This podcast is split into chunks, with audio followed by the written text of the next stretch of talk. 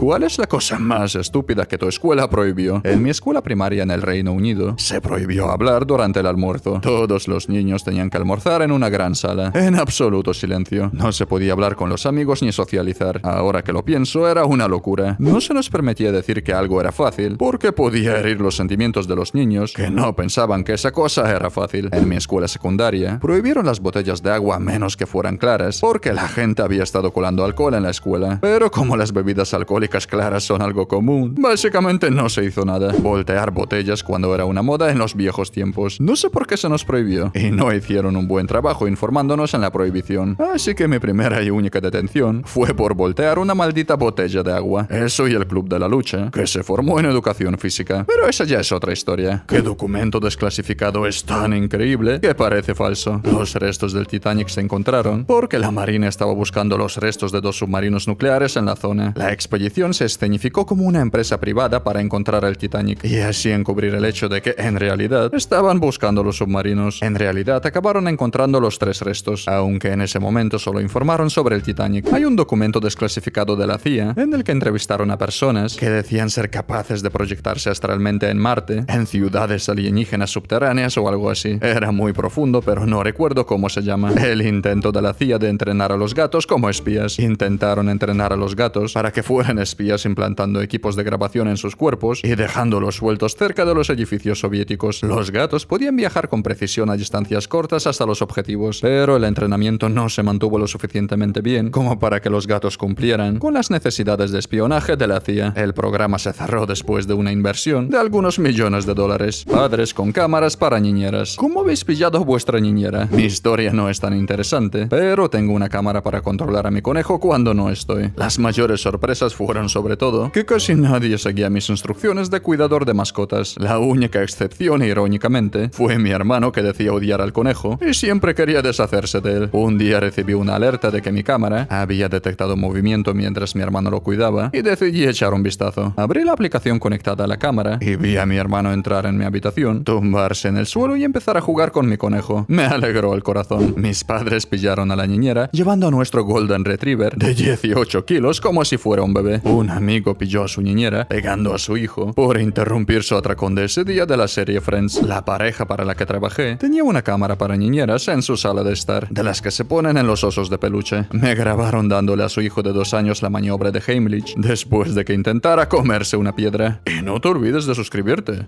¿Cuál es la cosa más tonta y 100% seria que te ha dicho alguien? Una chica que conozco se operó la nariz. Cuando la felicité por su nuevo aspecto dijo, no lo hice por mí. No quería que mis hijos nacieran con narices grandes. Una vez estaba conversando con una conocida y le dije que había volado para visitar a mi familia en Corea durante el verano. Ella puso una sonrisa de satisfacción y dijo, no puedes volar a Corea, es una isla. Deberías dejar tu tableta mientras hay tormenta. La luz puede viajar a través del wifi y darte una descarga. Mi madre, cuando alguien dijo que su comida estaba demasiado caliente, un amigo le dijo que la pusiera en el microondas, en descongelación para enfriarla. Estábamos en el coche y pasó una ambulancia con las luces encendidas. Mi amiga se volvió hacia mí con una mirada muy seria y me preguntó, si fueras un conductor de coche ciego y sordo, ¿cómo sabrías que tienes que parar para que pase una ambulancia? Abogados, ¿qué ley no es real? Pero la gente normal piensa que sí. Una detención no queda invalidada por arte de magia si la policía no le lee sus derechos en el acto. La gente que piensa que es ilegal ser grabado en un espacio público. Si los grandes famosos no pueden evitar que los paparazzi le sigan a ellos y a su familia las 24 horas del día, no tengo ni idea de por qué la gente corriente cree que tiene derecho a no ser captada por las cámaras en público. No soy abogado, pero no creo que la mayoría de los villanos de Scooby-Doo hayan cometido un crimen real. No creo que sea ilegal ponerse una máscara y asustar a unos intrusos en tu propia propiedad. En el Reino Unido, la gente suele afirmar que si un artículo está a la venta en una tienda, esta tiene que vendérselo legalmente a ese precio. Esto no es en absoluto cierto, ya que la tienda no está obligada a venderte nada a ningún precio. A menudo, como gesto de buena voluntad, los comercios respetan los precios erróneos, pero no tienen ninguna obligación de hacerlo. ¿Qué es lo menos profesional que te ha dicho un médico? Luché contra la adicción a las sustancias y finalmente cedí y se lo conté a mis padres. En ese momento me echaron de casa y vivía con ellos, así que mi padre me llevó a nuestro médico de cabecera para que me ayudara. Estaba gravemente desnutrido y también muy deprimido. Entramos y nos sentamos y le conté al médico lo que me pasaba. Y él se rió y me dijo, sí, normalmente cuando la gente se queda sin dinero viene a verme. Y luego me preguntó por el precio de las pastillas en la calle. Cuando salimos de allí lloré a mares. Volvimos a casa y mi madre conocía a un médico con el que trabajaba. Así que le llamó. Nos dijo que fuéramos a las urgencias del hospital. Estaba tan asustado y abatido que no quería ir allí. Pero lo hicimos. Cuando me senté con la enfermera y le conté lo que estaba pasando, me dijo, no te preocupes, te conseguiremos la ayuda que necesitas. Mientras me daba un abrazo. Salí de allí con todo lo que necesitaba. Sé que hoy no estaría vivo si no fuera por ella y por mis padres que me obligaron a ir. ¿Qué es lo más doloroso físicamente que te ha ocurrido? Mi marido falleció en febrero. Hasta ese día no me había dado cuenta de que el dolor emocional tenía una manifestación real, mental y física, y que es muy muy dolorosa. Me extirparon una uña del dedo del pie con cero analgésicos. Durante el campamento militar me dijeron que adormecer la zona era innecesario.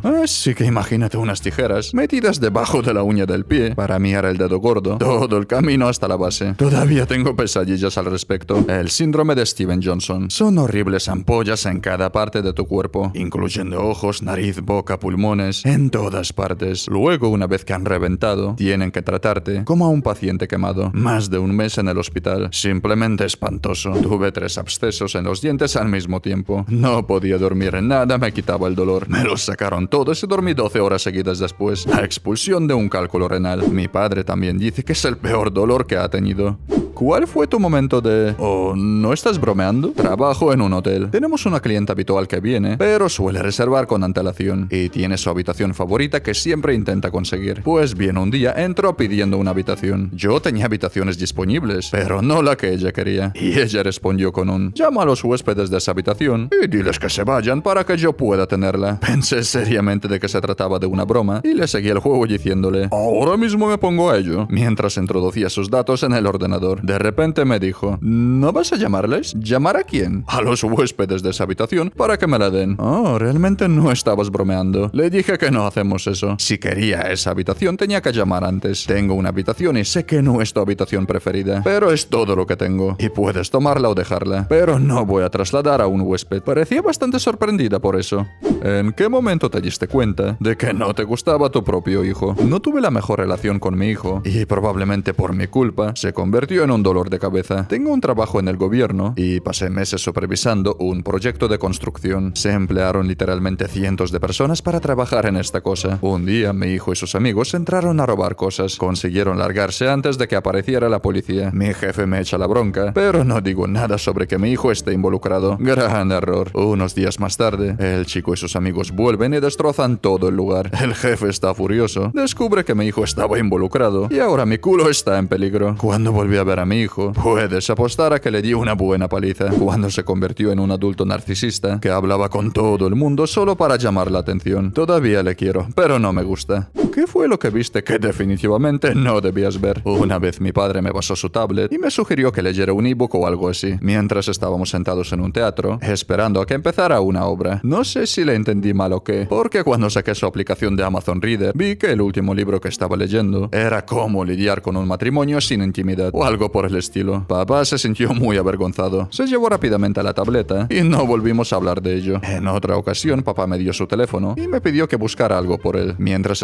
estábamos sentados en el salón, en una reunión familiar. Cuando abrí su aplicación de navegador, la última página abierta era de contenido caliente. El vídeo empezó a reproducirse automáticamente y yo intenté frenéticamente averiguar cómo cerrar la pestaña, pero lo único que conseguí fue mirar el vídeo durante mucho más tiempo del que quería. También hubo otro par de veces en las que fui a usar su ordenador y había un montón de contenido caliente abierto en su navegador. Papá es un poco despistado. Mi marido me dijo esto la noche antes de fallecer. Falleció hace cuatro semanas, a la edad de 37 años, tras una larga lucha contra una enfermedad cardíaca crónica. La noche antes de morir estaba tomando mucha medicación debido al dolor que sentía, pero consiguió mantenerse lo suficientemente despierto como para cogerme la mano y decirme la cosa más romántica que le he oído decir nunca. Me miró con los ojos entreabiertos y me dijo que su corazón le falló, pero lo único que hizo bien fue enamorarse y elegirme como su alma gemela y compañera de vida. Esto me hizo lagrimear. Sentí un duro escozor en medio de mi cabeza e hice lo posible por luchar contra mis lágrimas, pero no pude. Esto fue literalmente lo más romántico que le he oído decirme. Sentí alegría, pero también tristeza. Tranquilidad, pero también devastación. Fue un sentimiento amargo y dulce que no puedo describir. Falleció a las 6 de la mañana. No hay un solo día en el que no piense en lo último que me dijo y me diga lo afortunada que fui por ser amada por alguien tan dulce, tan generoso y de buen corazón.